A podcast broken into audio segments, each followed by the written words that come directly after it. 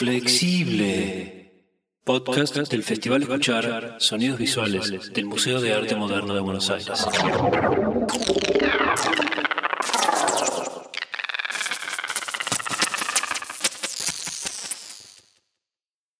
Pareciera que mm, hacer un podcast en los tiempos que corren es eh, algo sencillo.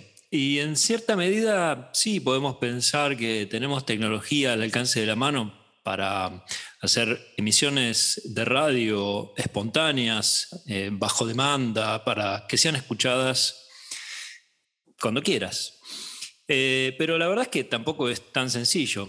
Este podcast flexible del mm, Festival Escuchar Sonidos Visuales del Museo de Arte Moderno de Buenos Aires, en esta edición eh, está siendo grabado en tres puntos del planeta distintos. Mi nombre es Leandro Frías y estoy en Buenos Aires. Del otro lado del océano eh, está mi compañero, también curador de este espacio sonoro del Museo Moderno, Jorge Aro, y está en Madrid en este momento. Buenas tardes, buenas noches o buenos días, Jorge. Bueno, buenas tardes, siete menos cuarto ahora mismo, aquí en Madrid. ¿Qué tal? ¿Cómo están? Bien, pues jugando con, haciendo como un poco de juegos de la física y, del espacio, pensando también que podemos eh, triangular con Bogotá, Colombia, y allí hay otra persona que va a participar de esta presente edición de Flexible. Ana María Romano Gómez es artista sonora, es gestora y también es docente y está justamente, bien digo, en Bogotá, Colombia. Buenas tardes, buenas noches, buenos días, Ana María. Hola, buenos días. Em, muchas gracias por la invitación a Jorge y a Leandro.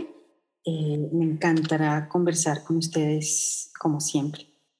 A nosotros también, Ana María, es un gusto saludarte desde Buenos Aires. Y, este podcast eh, es flexible eh, va a tener eh, poquitas ediciones este año, pero no por eso menos sustanciosas. vamos a, hicimos una primera edición en donde nos planteábamos y nos preguntábamos con Jorge Aro qué es escuchar. y pudimos lograr muchas respuestas de nosotros mismos, pero fue una gran pregunta. Y ahora nos vamos a dedicar a hacer dos ediciones más pero em, con una suerte de entrevistas, ¿no es cierto? Y bueno, tú eres eh, nuestra primera entrevistada, así que bienvenida a escuchar. Y mm, la primera pregunta que tenemos para hacerte en todo caso, eso, nos gustaría que hables un poco eh, sobre qué significa para vos eh, trabajar, eh, crear arte y gestionar desde el lugar, desde tus circunstancias, ¿no? desde el lugar en donde estás, en principio desde Colombia, Bogotá. ¿Cómo es? Porque nosotros siempre consideramos con Jorge que mm, los y las artistas se ven siempre influenciados por el, el contexto en donde trabajan y eso es una influencia muy fuerte, un condicionamiento muy fuerte eh, y bueno, esa en todo caso sería nuestra, nuestra primera curiosidad para que puedas compartir con el público. ¿Cómo es trabajar desde Bogotá, Colombia, haciendo arte sonoro y todo lo que haces? Bueno, pues em, sí, yo también coincido con ustedes en que eh, el lugar en donde se esté, eh, pues va a, a marcar, va a influenciar ciertas acciones, ciertos pensamientos, ciertas preguntas em, y ciertas ganas como de intervenir, ¿no? Entonces, eh, estar en, Bogotá es un poco, digamos que voy a hablar desde hoy, 2021, em, es un poco paradójico a veces porque em, en este momento Colombia se encuentra en una situación sociopolítica muy compleja, em, pero Bogotá pues sigue siendo como una especie de, de burbuja, no en su totalidad, porque hay unos barrios en donde ha habido unas complicaciones muy serias, pero digamos que eh, mi espacio, mi lugar, eh, sí puedo como considerarlo como una, una burbuja en tanto no tengo afugias económicas que me pongan a decidir si, eh, si desayuno o si mejor eh, me, no sé, me, me, voy a tomar un bus o algo así, ¿no? Entonces, em, lo digo porque, pues hace poco, esa fue una, eh, una, una, encuesta que hace una institución gubernamental acá, que es la que se encarga de, de las como estadísticas y eso, eh, en donde decían que en el contexto de la pandemia el 42% de las familias colombianas habían pasado de tener tres a dos comidas diarias. Entonces, eh, pues esas, esas situaciones afectan mucho. Em, el contexto social, sociopolítico, eh, llevamos ya mañana o hoy, mañana se cumplirían tres meses de estallido social en donde ha habido muertes, ha habido una violencia policial tremenda eh, y ha habido desapariciones, eh, ¿no? además, unas muertes como muy muy, con mucha sevicia, ¿no? Como que, eh, pues es muy fuerte, ¿no?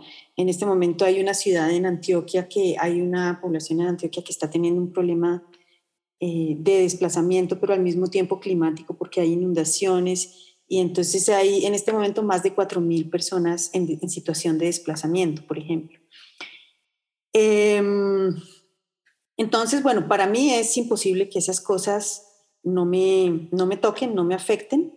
Eh, en algunos momentos me paralizan, es decir, como que puedo decir como, o sea, no, no, o sea, como, ¿qué hago yo? ¿Qué hago yo en esta situación tan compleja?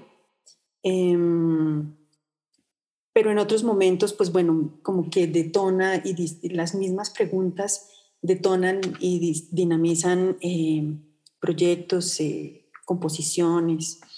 Em, entonces, em, siento que, que, bueno, por un lado eso, pero por otro lado también está como esa, esa individualidad, ¿no? Como de esas preguntas que me rondan a mí, por ejemplo, en torno a el género y la sexualidad, em, que bueno, también es una situación que nos atraviesa socialmente, ¿no? Como las discriminaciones, las exclusiones por cuenta de eh, género y sexualidad, ¿no?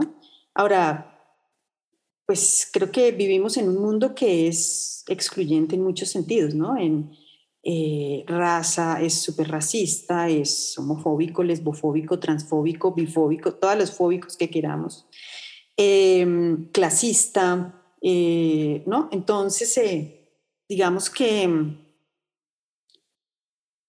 a mí sí me interpelan como esas, esas situaciones em, y, y, como, como, digamos que las situaciones puntuales como la noticia de hoy, la noticia de ayer, pero también como eh, ese, ese contexto eh, que nos ronda en el cual eh, hemos crecido y vivimos actualmente. Entonces, em, eso ya digamos que para materializar muchas de las acciones, pues también hay eh, como unas particularidades. Em, yo siempre, pues no siempre, pero digamos que reivindico mucho la, autonomía, ¿no? la independencia, eh, porque además este es un mundo que justamente como está construido, eh, ve muy mal la independencia y ve muy mal la autonomía y sobre todo si viene de las mujeres. Em, entonces con esto lo que quiero decir es que, por ejemplo, en el ámbito de la gestión, em, casi, casi la gran mayoría de las cosas que hago son independientes, entonces, eh, bueno, también ahí hay unas dinámicas diferentes, ¿no? A tener, por ejemplo, un soporte institucional que garantiza que cada año se va a tener cierto dinero, cierta infraestructura, eh, ¿no? Entonces aquí es más como estar negociando todo el tiempo. Pero eso mismo, eh, a mí me ha hecho pensar que, mm, que tiene algo interesante y es la posibilidad de juntarse con otras personas, ¿no? que eso para mí, digamos que es una acción política, incluso desde el punto de vista de la creación. ¿no? Entonces, en la gestión, digamos que es muy fácil porque decimos, bueno, nos juntamos para sacar un proyecto común, em, pero en la creación también, y ahí me parece supremamente político, eh, también es muy importante porque sí me interesa y me he venido cuestionando desde hace ya unos buenos años, ¿qué es eso de ser compositora eh, o artista finalmente en el siglo XXI? Y, y una de las cosas que definitivamente me ha interesado es como alejarme, distanciarme lo que más pueda de esa idea decimonónica del compositor, ¿no? Que es un hombre, es genio, es blanco, es heterosexual. Es decir, es una, eh, es como un modelo que desde el principio es excluyente, ¿no? Eh, empieza a excluir y a excluir y a excluir. Eh, y a mí me interesa eh, me parece que la diversidad en todos los ámbitos de la vida es enriquecedora, eh, nutre mucho en, todos los sentidos. Entonces, también en el ámbito de la creación me ha parecido interesante y he explorado muchísimo como la idea de, diluir o, difuminar un poco como, como esas fronteras del, del creador, genio, eh, que no necesita de nadie más o que cuando necesita a alguien más es como para que le sirva, ¿no? Póngame ese cable, póngame ese eh, mueble, eh, toque este violín, ¿no? Entonces, em, creo que pues todo eso me lo, me lo, ha dado, o sea, como estas preguntas y estas acciones, pues sin duda me las ha dado el contexto, es decir, han surgido a partir de mi relación y de mi experiencia eh, con este contexto. Sin que eso excluya, obviamente, muchas experiencias que por fortuna he podido tener y compartir eh, con eh, otros lugares y otras personas que no necesariamente son de acá de Bogotá o de Colombia.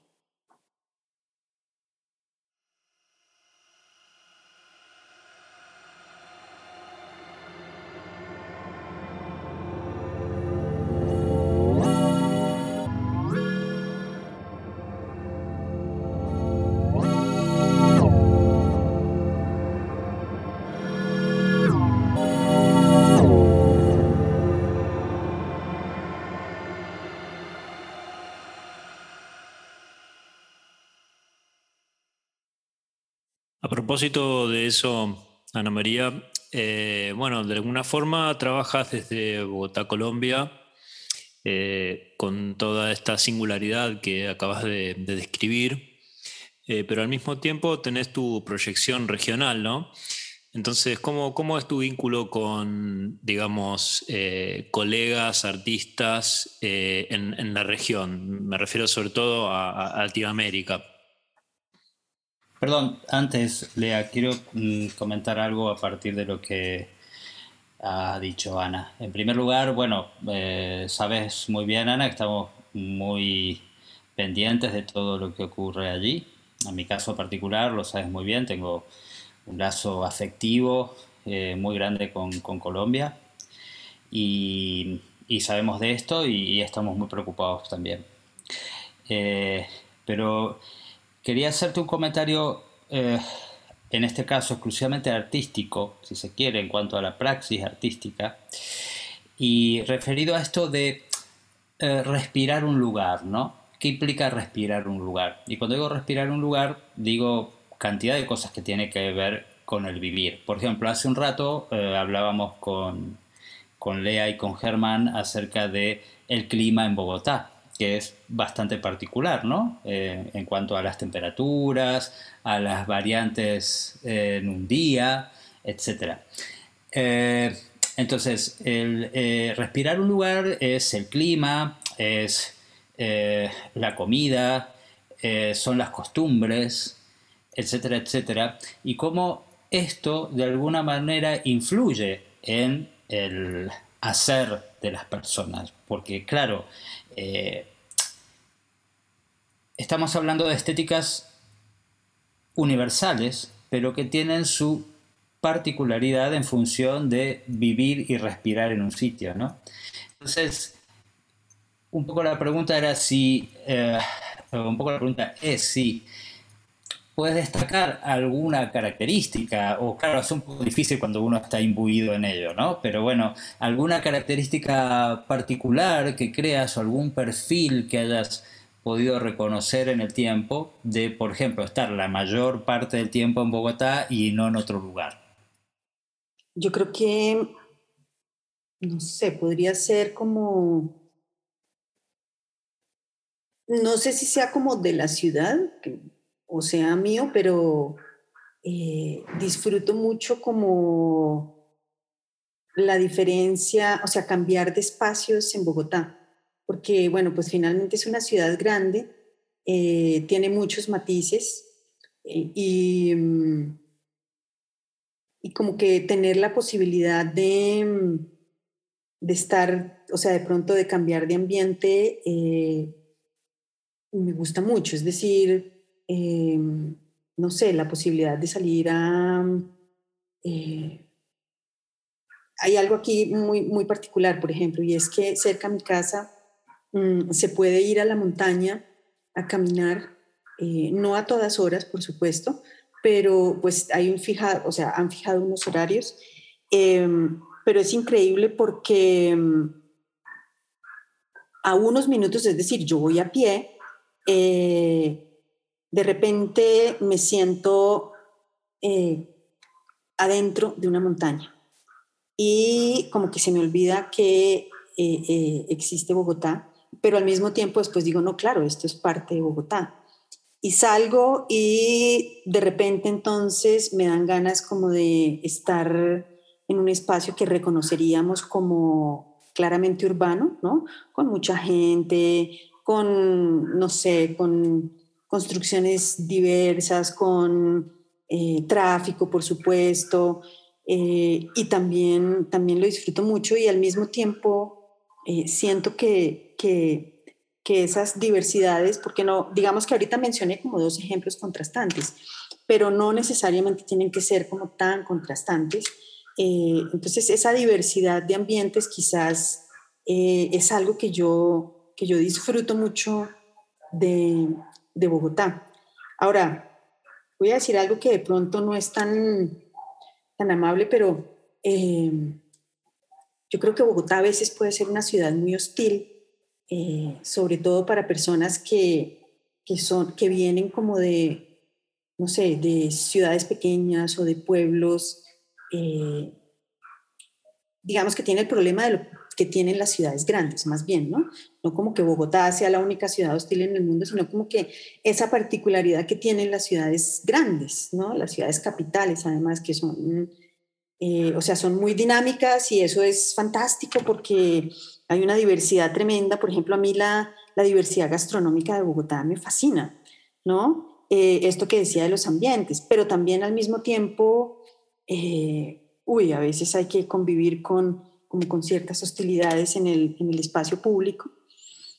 Eh, siento que, por ejemplo, algo que hemos perdido acá en Bogotá ha sido como la posibilidad de habitar el espacio público tranquilamente, como de poderlo digamos que disfrutar, por lo menos como, o sea, yo en mi, no sé, 10, 15 años atrás, caminaba más por Bogotá y es algo que, por ejemplo, pues he tenido que dejar de hacer.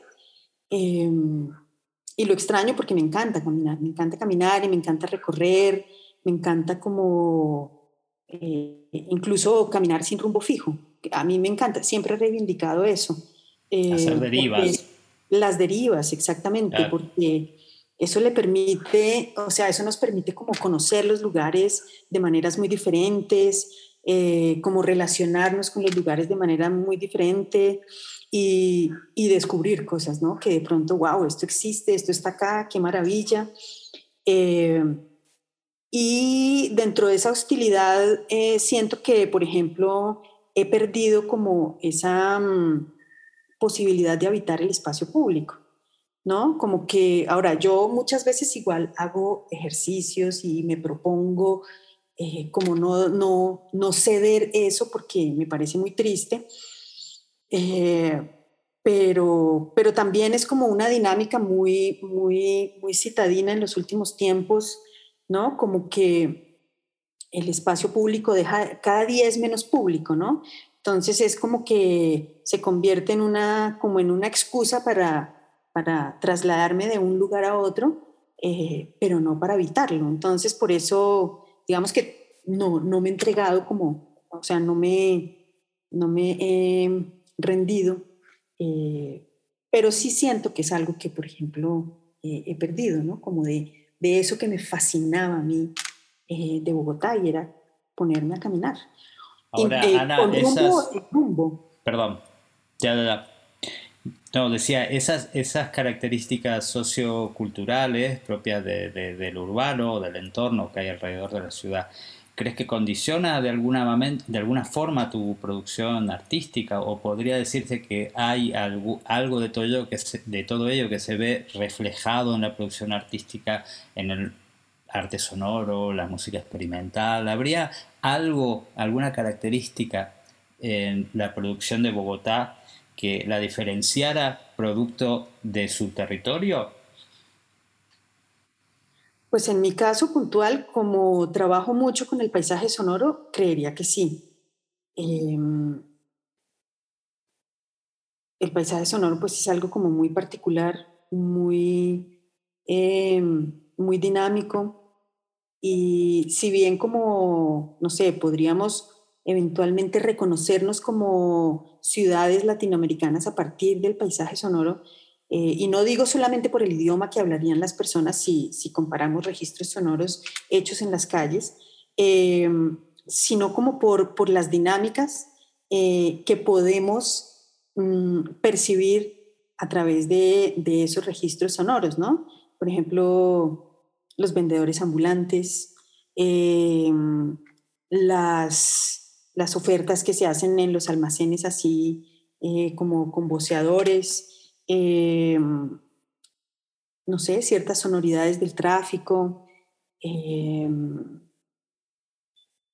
no sé, como, por ejemplo, músicos ambulantes también.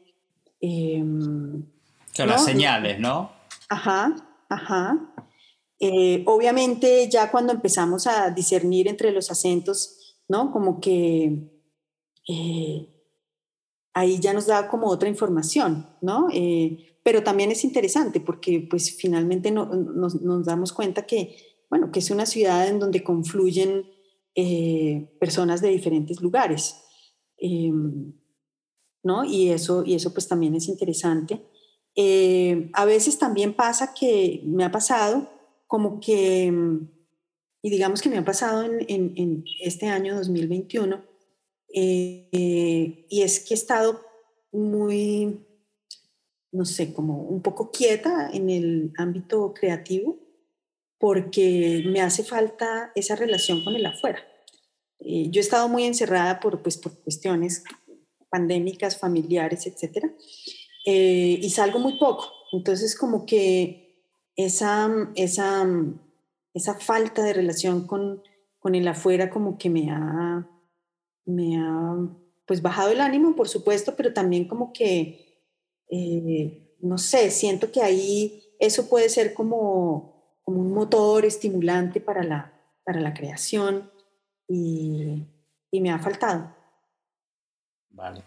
Y una, una cosita más antes de, de, volver a la pregunta de Lea, eh, que es que rescato lo que has dicho antes y es esta diferenciación o este salirse de la idea eh, estereotipada del compositor, del artista, del genio, ¿no? Y no sé si has escuchado un fragmento de una eh, conferencia de Brian Eno que tiene un nombre bastante provocador, que es No busquen trabajo. ¿No? Eh, La voy a buscar. En donde, y en donde eh, dice y hace la diferencia entre genius y sinius, ¿no? que sería la diferencia entre el genio, aquellos eh, grandes artistas de la historia, por, reemplazados por una especie de inteligencia colectiva.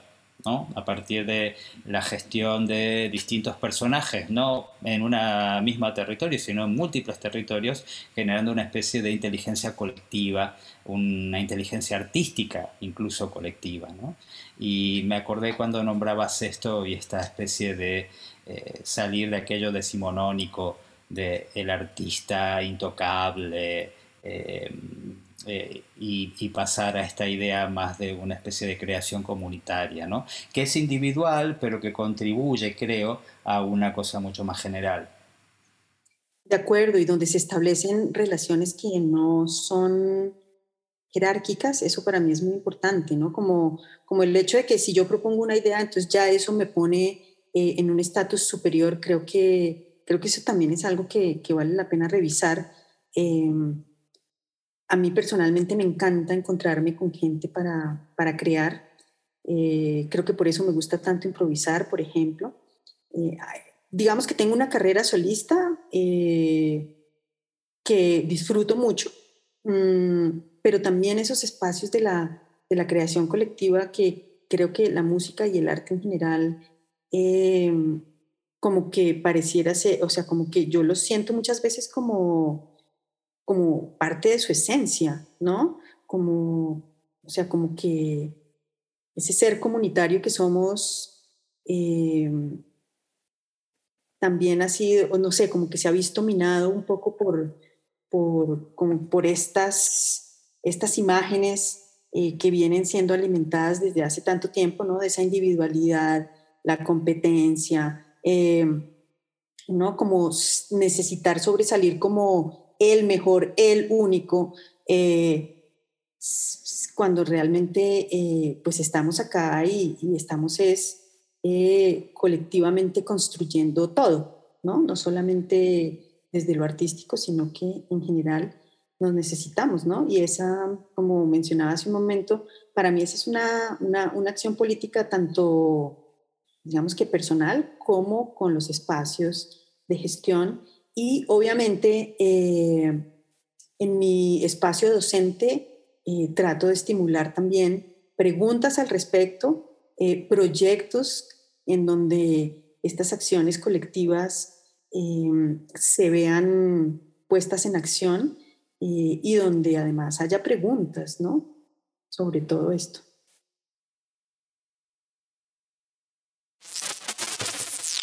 Flexible. Podcast del Festival Escuchar Sonidos Visuales del Museo de Arte Moderno de Buenos Aires.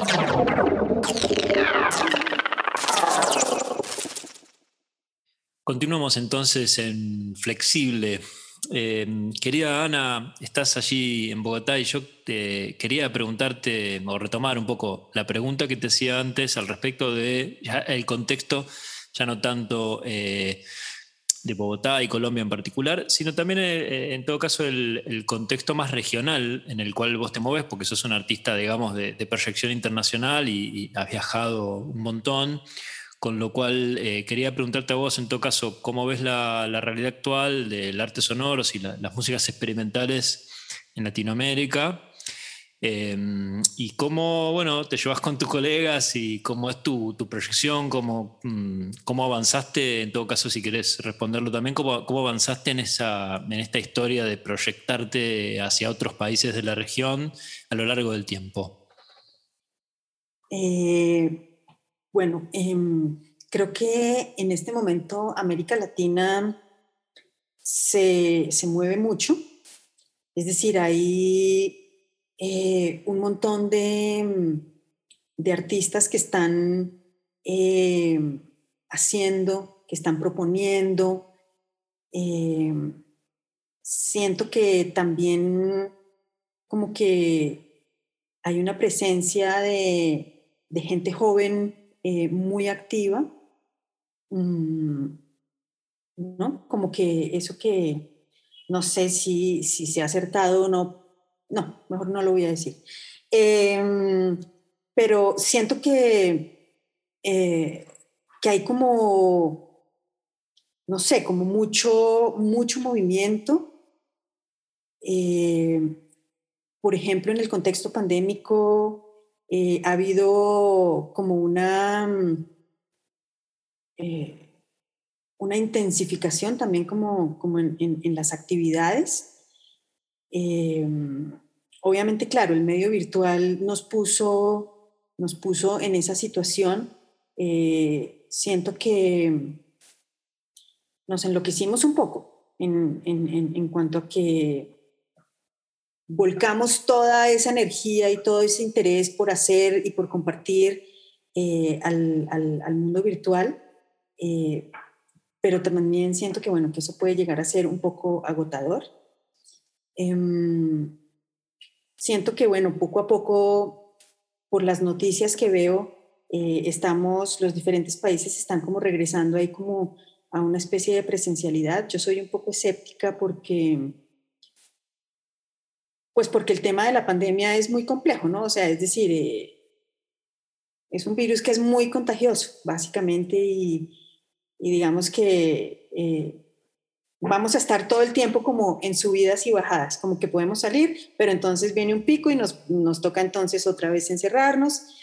Em, pero en general creo que, o no sé si, si sea pues, no sé, como la gente con la que yo me, me relaciono, em, pero creo que hay unas acciones que son muy políticas y eso me parece muy interesante, ¿no? Como que, como esa noción del arte como eh, un espacio en donde nos manifestamos políticamente. Ahora, ese manifestarse políticamente no es solamente frente a una situación, digamos que de carácter sociopolítico, de, de, una coyuntura, sino que tiene que ver con todo lo que somos como sociedad, ¿no?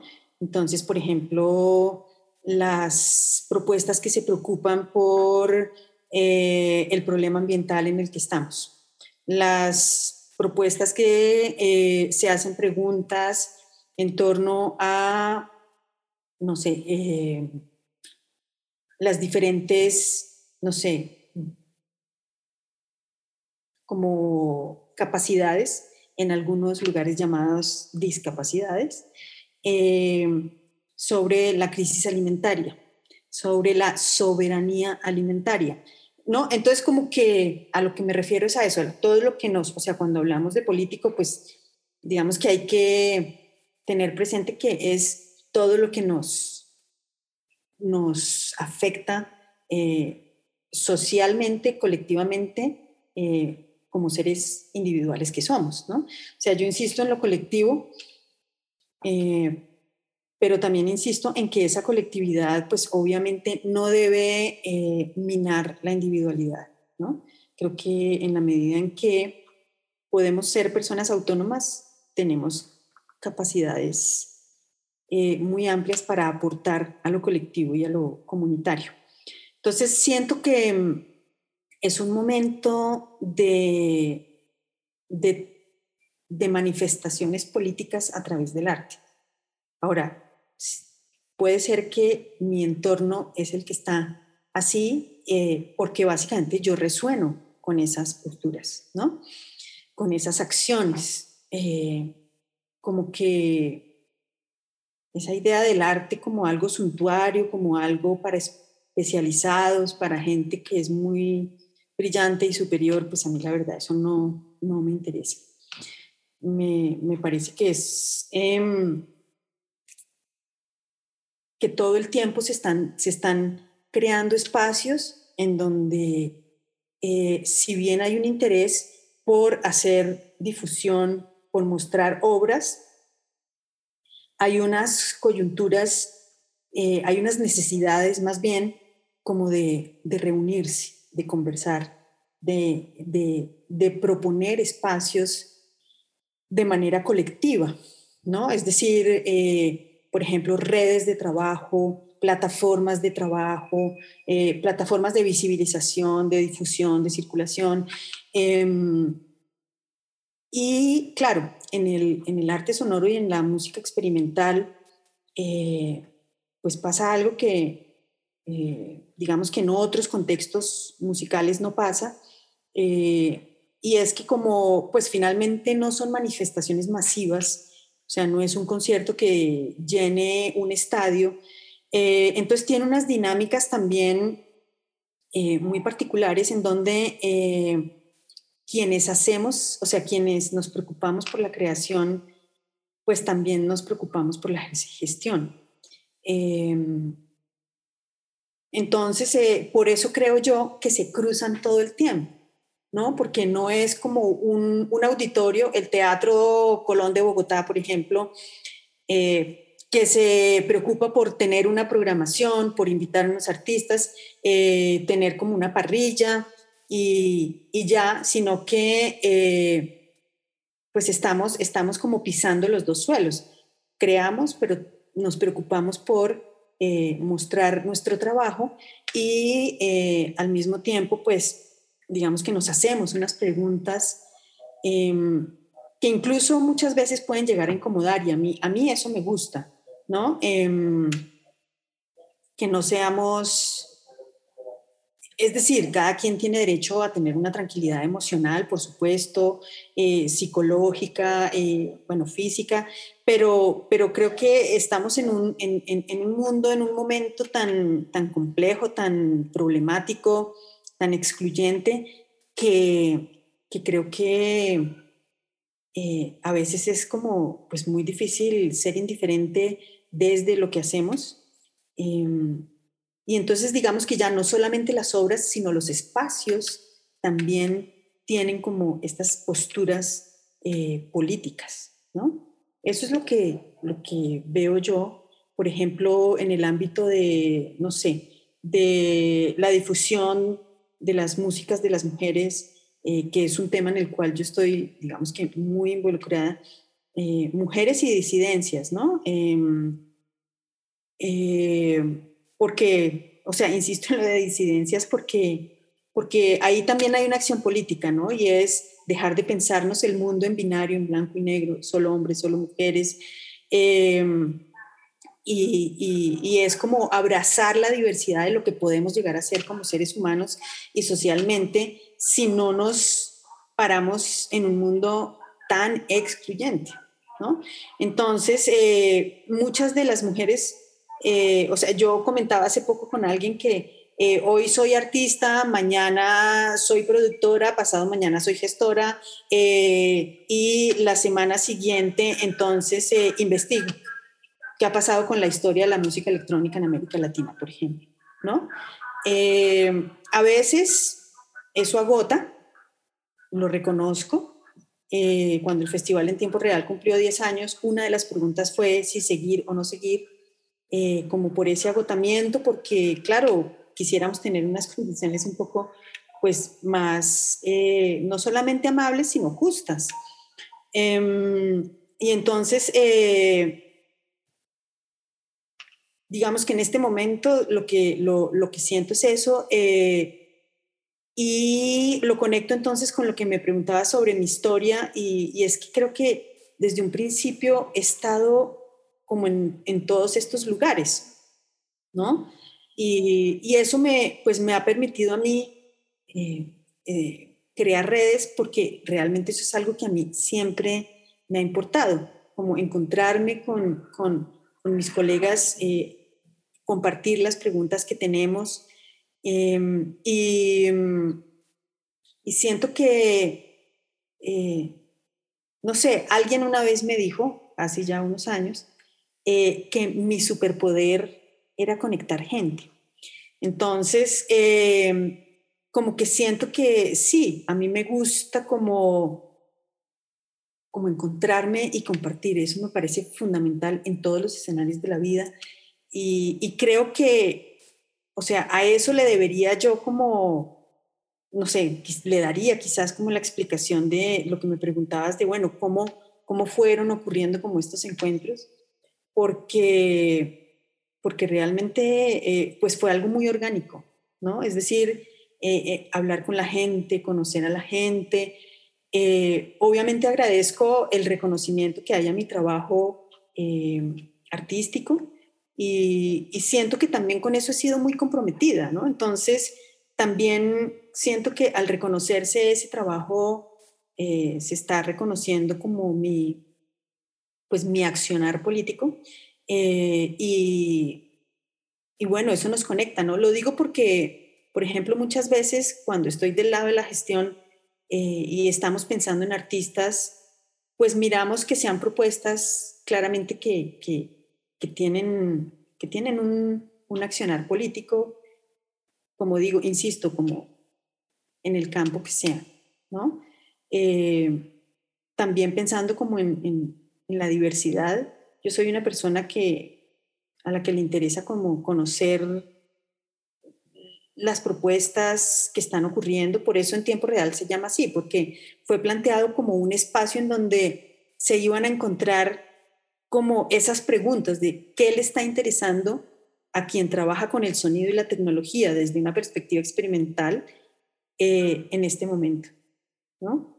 Entonces, eh, esos cruces y esos encuentros, no solamente como por decir, ah, sí, el noise existe, por ejemplo, ¿no? sino como Eventualmente, si yo trabajo algo súper minimal, súper tranqui y de pronto veo un concierto de noise, eso me puede detonar a mí algo también en mi creación personal, ¿no?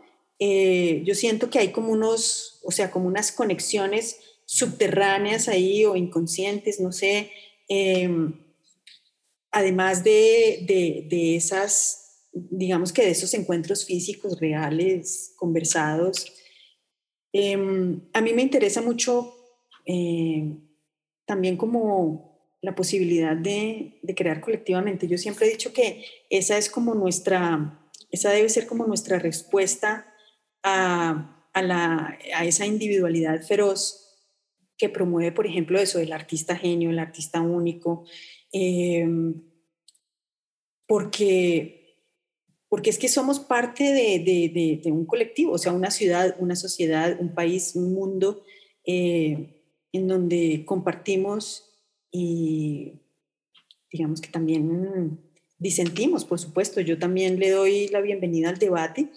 Me parece increíble, me parece que puede ser muy, muy em, estimulante. Entonces, em, creo que, em, pues no sé, diría eso por ahora.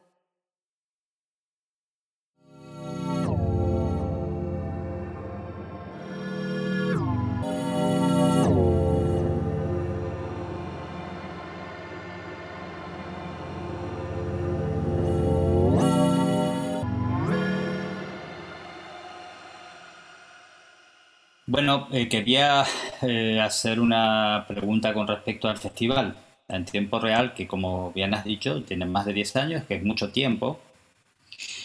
Y es mucho tiempo de gestión, es mucho tiempo de experiencias. Y ha habido una transformación, ¿verdad?, en el festival desde sus inicios a ahora. Entonces, si bien mm, quizás eh, se necesite mucho tiempo para explicar esta transformación, pero si nos podías contar un poco eh, cómo han sido las distintas etapas y en qué etapa y cuáles son los intereses, que bueno, ya un poco lo has dicho también, pero cuáles son los intereses ahora del festival. Claro, cuando comenzó el festival, comenzó siendo parte de una fundación en donde éramos eh, una bailarina, un diseñador, eh, un fotógrafo y productor y yo. Em, ahí como que al principio, esto fue en el 2009, la idea era como eso, una plataforma donde nos encontramos eh, para compartir como estos intereses amplios y diversos eh, bajo la, digamos que en el encuentro entre el sonido y la tecnología eh, como con perspectiva experimental. eso tuvo tres temporadas Luego, en el 2012, la fundación se diluyó y ahí nuevamente, nuevamente no, ahí por primera vez aparece la pregunta de, ¿seguimos o no? Y, pues yo dije, no, sí, a mí sí me interesa seguir. Entonces, eh, al retomar, en el 2013 aparece la idea de darle un enfoque de género, es decir, de eh, buscar e indagar por el trabajo de las mujeres. En ese entonces se planteaba así, solamente como, digamos que pensando muy grueso, en grueso eh, en el trabajo de las mujeres. Em, lo digo porque eh, después va a haber otra transformación importante. Bueno, eso lo podemos quitar. Eh, y entonces, en el, en el 2013, como que aparece la política de la perspectiva de género, eh, también como una respuesta a una revisión interna del festival, porque al revisar las publicaciones que hicimos en esa primera etapa, la presencia masculina era apabullante, básicamente. ¿no?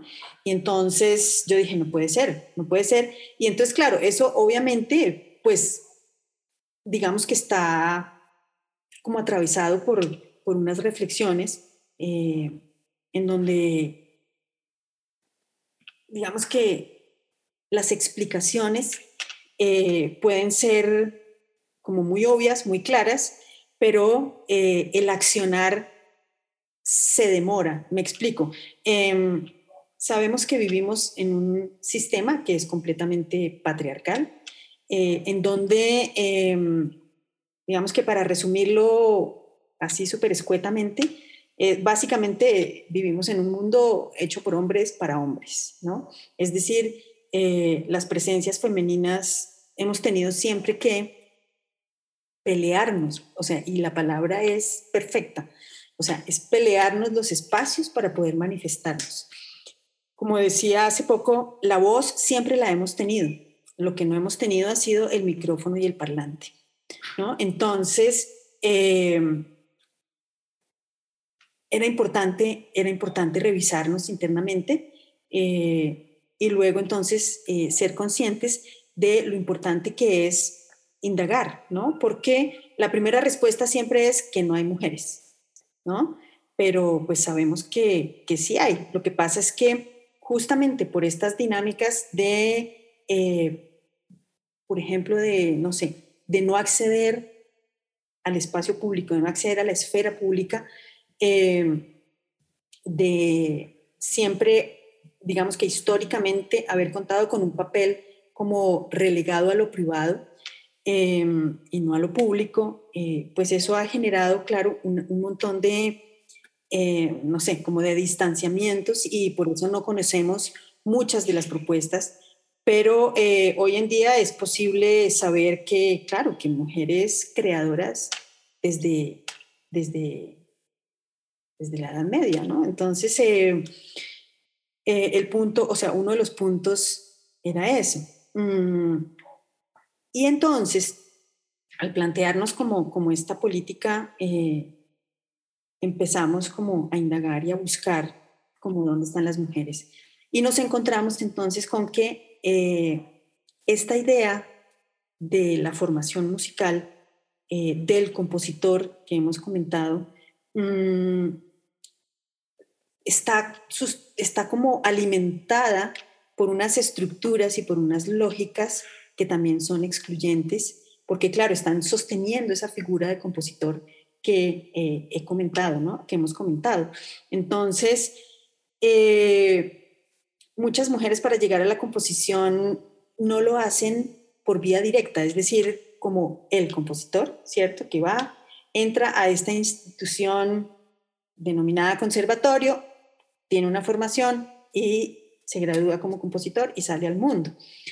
Em, porque estas estas lógicas y estas estructuras que yo digo que sostienen esa institución y esa personalidad eh, resultan excluyentes, porque las mujeres, eh, claro, como hemos estado por fuera de esos procesos de construcción de esa institución, eh, digamos que no encajamos entonces en, en esas dinámicas y tenemos que acercarnos a la composición por vías distintas, ¿no?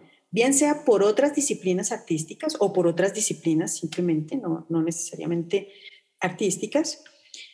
Em, pero también, digamos que eh, peleando, batallando con la idea de la validación, ¿no? Entonces, por un lado, está la necesidad de validar a través de un cartoncito que dice eres compositor.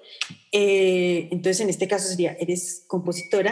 Pero además dentro, yo insisto, como dentro de estas lógicas y estas estructuras, eh, se ha alimentado y se ha edificado como una idea de lo que es bueno, de lo que es malo, es decir, ese criterio de calidad, que también, claro, si yo no he hecho ese cursito en esa institución eh, denominada conservatorio, eh, pues muy seguramente no tengo esas herramientas y esos elementos, y entonces mi producción sonora, pues no necesariamente se va a ajustar a esos criterios de calidad.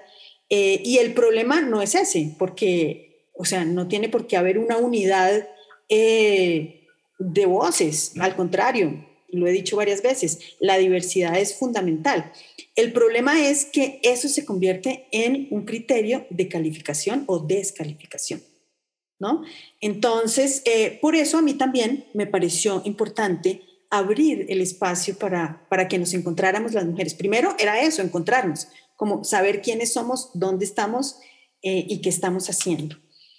Luego, digamos que viene esa mm, etapa en donde cada día se fortalece más eh, esta necesidad de, de, abrir espacio para las mujeres. De hecho, la presentación que hacíamos era... Eh, un espacio en donde se sientan bienvenidas. Y ese bienvenidas tiene que ver con muchas cosas, no solamente como con la posibilidad de, compartir el trabajo, eh, de generar espacios de diálogo, sino algo que es muy obvio y es, es un espacio seguro para las mujeres. Porque es que ese es otro tema, ¿no? O sea, es decir, en este momento, por ejemplo, aquí en Colombia hay un debate muy fuerte porque la escena de la música electrónica de club es muy insegura para las mujeres. Se han presentado casos de abuso sexual, de acoso sexual.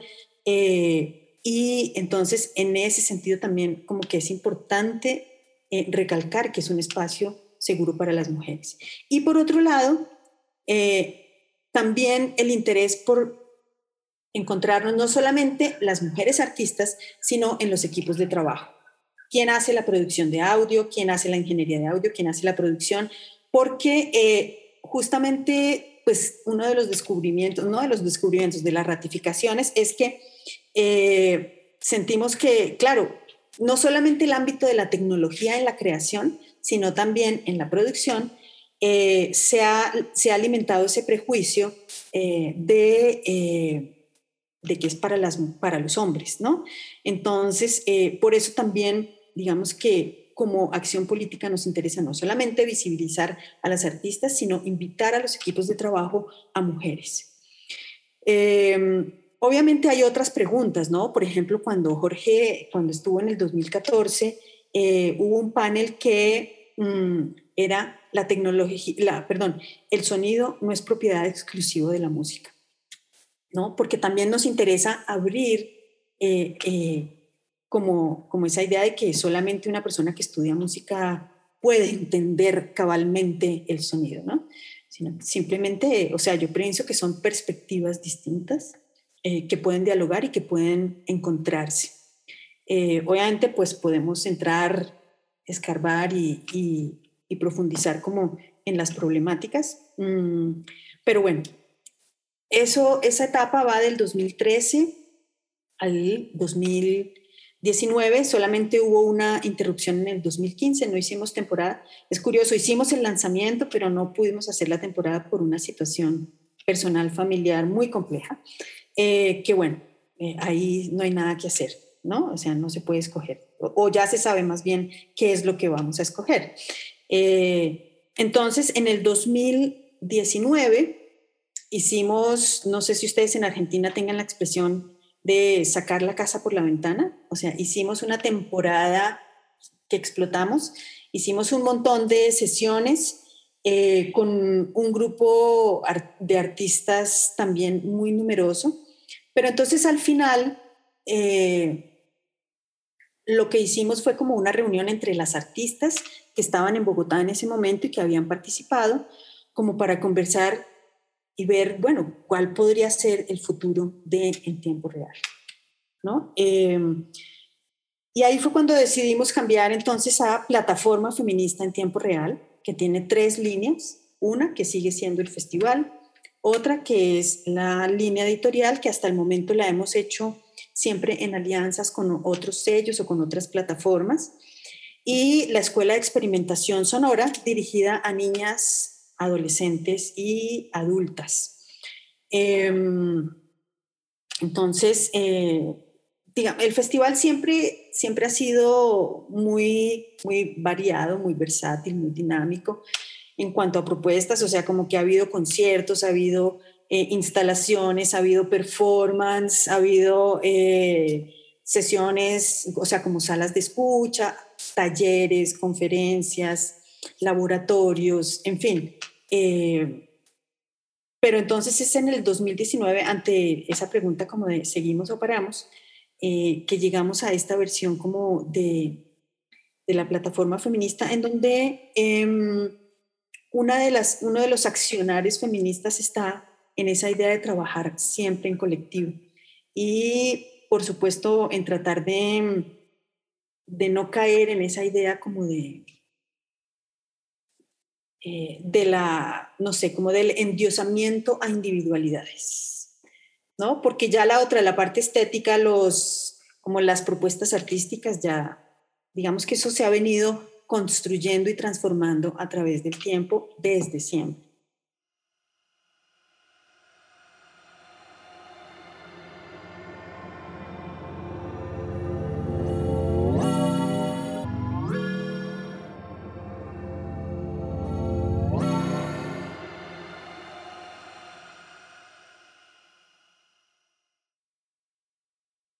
Un grandísimo trabajo, Ana, y con esto que decías sobre eh, liberar al sonido de la música, yo creo que el arte sonoro precisamente lo que ha abierto es muchísimo el campo, ¿no? Para que gente que no viene de la música trabaje con el sonido en forma estética, desde la investigación, desde la experiencia y que no necesariamente venga con el bagaje de eh, la educación musical, o sí, porque es inclusivo.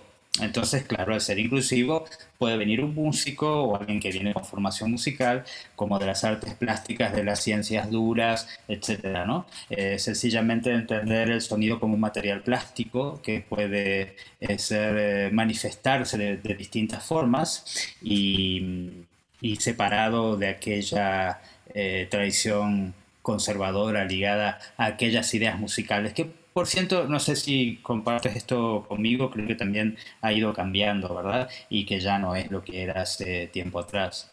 De acuerdo, totalmente. Sí.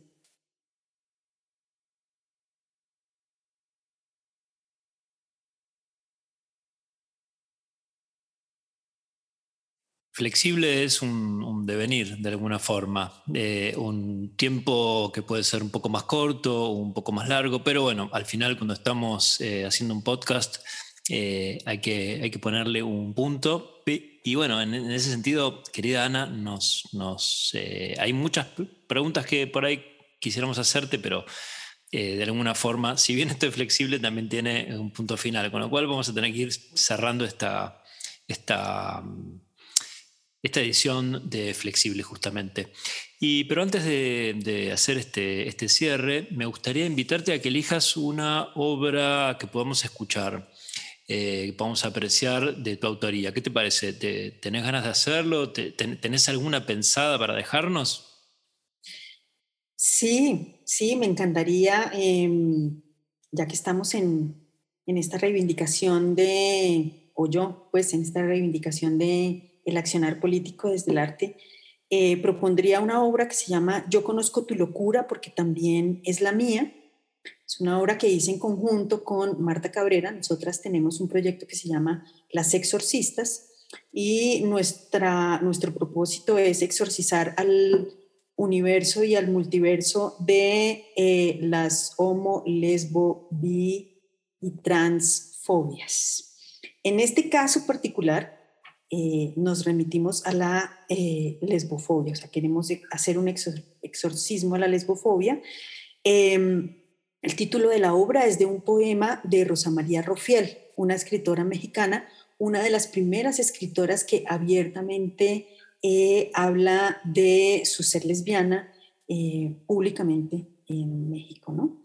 Em, no la primera, pero sí de las primeras escritoras. Y acá, pues entonces, eh, digamos que la voz es un material muy importante.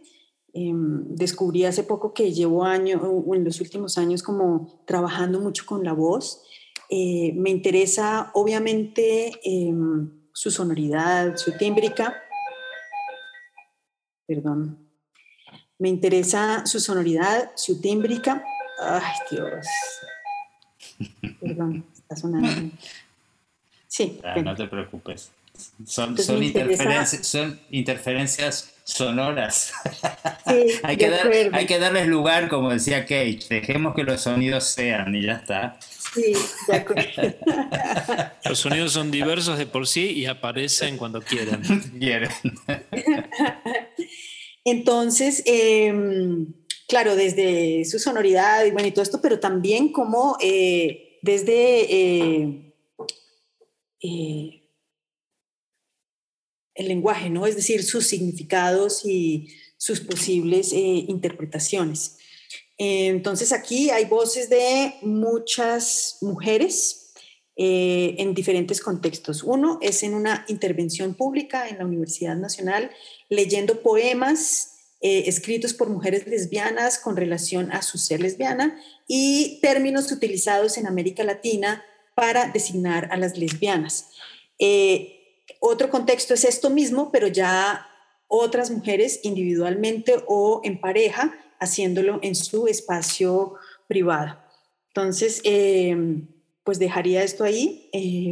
obviamente, no sé, diría que me, llama la atención como pues de los poemas porque digamos que hay una multiplicidad de lecturas y de los términos para designar a las lesbianas en América Latina eh, me llama la atención que muchos tratan de ser ofensivos por un lado y por otro lado de masculinizar la presencia femenina, ¿no? O sea, como de quitarle el ser femenino eh, por su ser lesbiana a las mujeres, ¿no? Entonces, machorra, leñadora, eh, en fin, estas palabras. Entonces, a mí me parece súper importante nombrarlas, decirlas, amplificarlas eh, y reivindicarlas, ¿no? Porque finalmente eh, es una forma de, reconocer que se están saliendo de una norma y de un pensamiento completamente binario, sesgado y que reta a la heterosexualidad obligatoria. Estupendo. Gracias, eh, Ana María, por tus conceptos. Y vamos entonces a exorcizar eh, el multiverso, como vos dijiste, a través de, esta obra. Pero antes eh, vamos a despedirnos. ¿Qué te parece, Jorge? Sí, muchas gracias, Ana, por participar de nuestro podcast. Ha sido un honor, un gusto. Y nada, Frías, seguimos hasta el próximo. Seguimos hasta el próximo, entonces, episodio mm, de Flexible. Y mm, a mí me gustaría sencillamente agradecer al equipo que está de alguna forma detrás de esto. Germán Fredes eh, hace la operación técnica de este podcast, pero eh, escuchar Sonido Visales es un equipo que está integrado también por Luis Polster, Leandro Brunacci y Valeria Orsi. Así que a ellos y a ella le mandamos un fuerte abrazo y será entonces hasta la próxima edición de Flexible. Muchas gracias.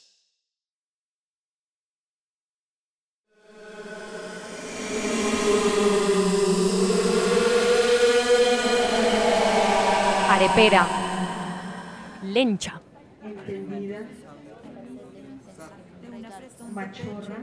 Juana Tres Cocos.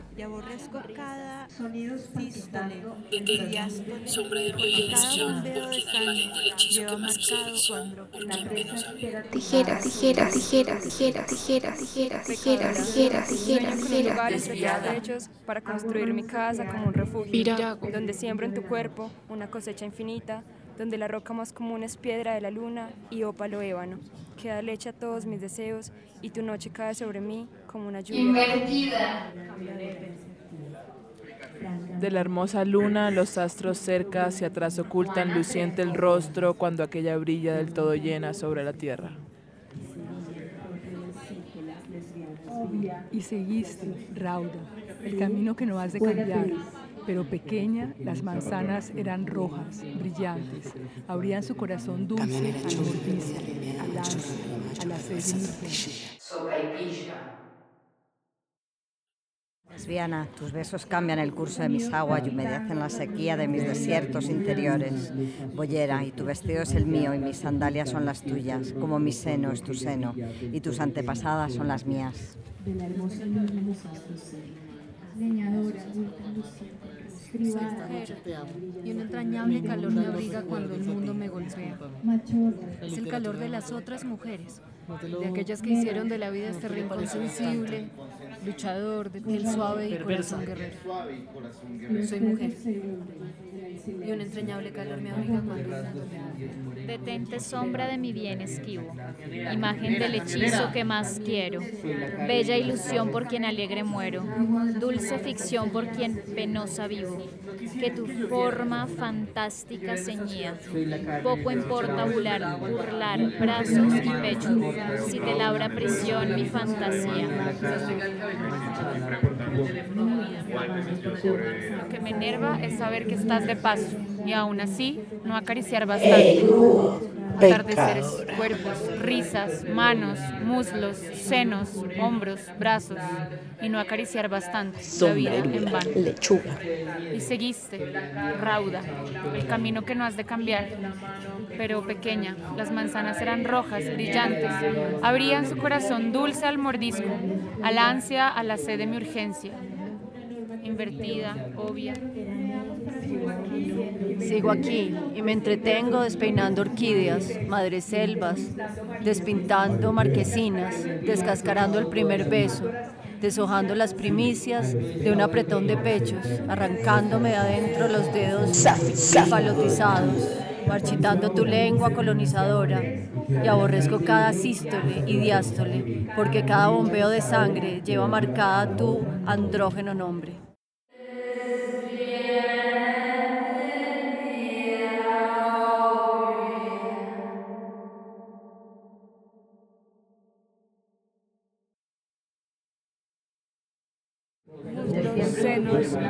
Hombros, brazos y no acariciar bastante la vida en vano, lo que me enerva, sombreruda.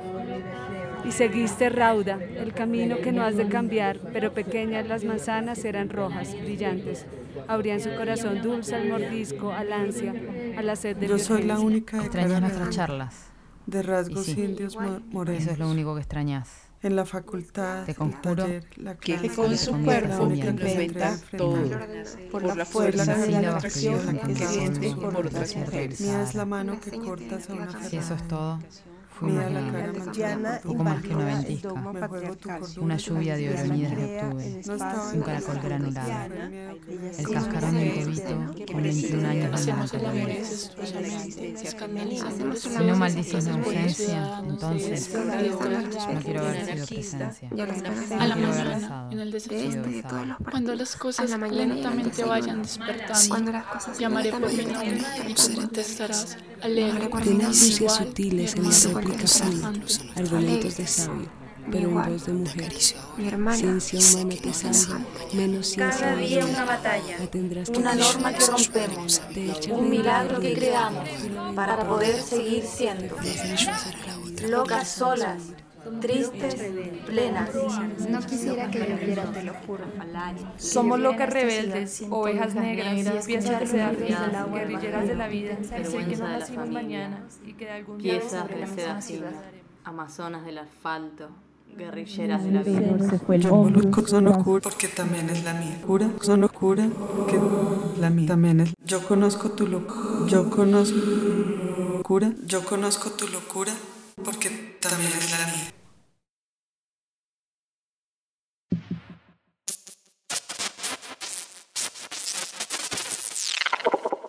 Esto fue Flexible, podcast del Festival Escuchar Sonidos Visuales del Museo de Arte Moderno de Buenos Aires.